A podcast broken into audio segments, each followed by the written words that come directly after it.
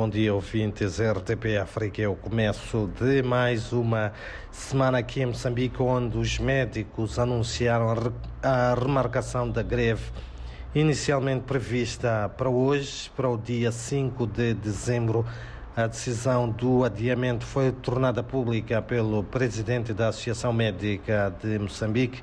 Milton Tatia, no final da reunião nacional da classe, a vida ontem à noite em Maputo e cujo objetivo é, segundo a classe, dar tempo ao governo para responder às suas preocupações.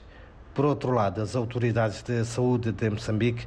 diagnosticaram em um ano cerca de 2 mil casos de cancro da mama e colo do útero, na sua maioria em mulheres acima de 40 anos de vida. A chegada tardia às unidades sanitárias em estado quase reversível da doença preocupa o setor, que garante que o país tem criado as condições de atendimento para o rastreio e tratamento do cancro em todo o país. Enquanto isso, a cidade de Maputo registrou melhorias no perfil epidemiológico de janeiro a esta parte, com destaque para a redução de casos de diarreias em 0,3% de janeiro a setembro, se comparados com igual período do ano passado. Avaliação essa feita pelo secretário de Estado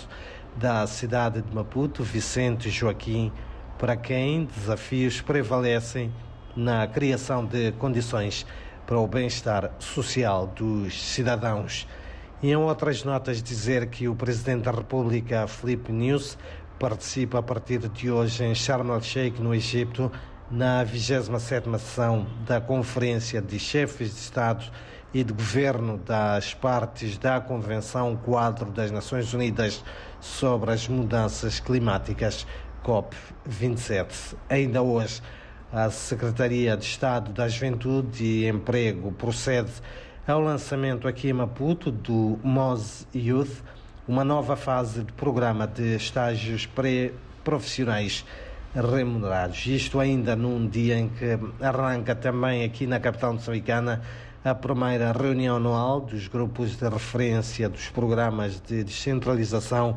e localização dos Objetivos de Desenvolvimento Sustentável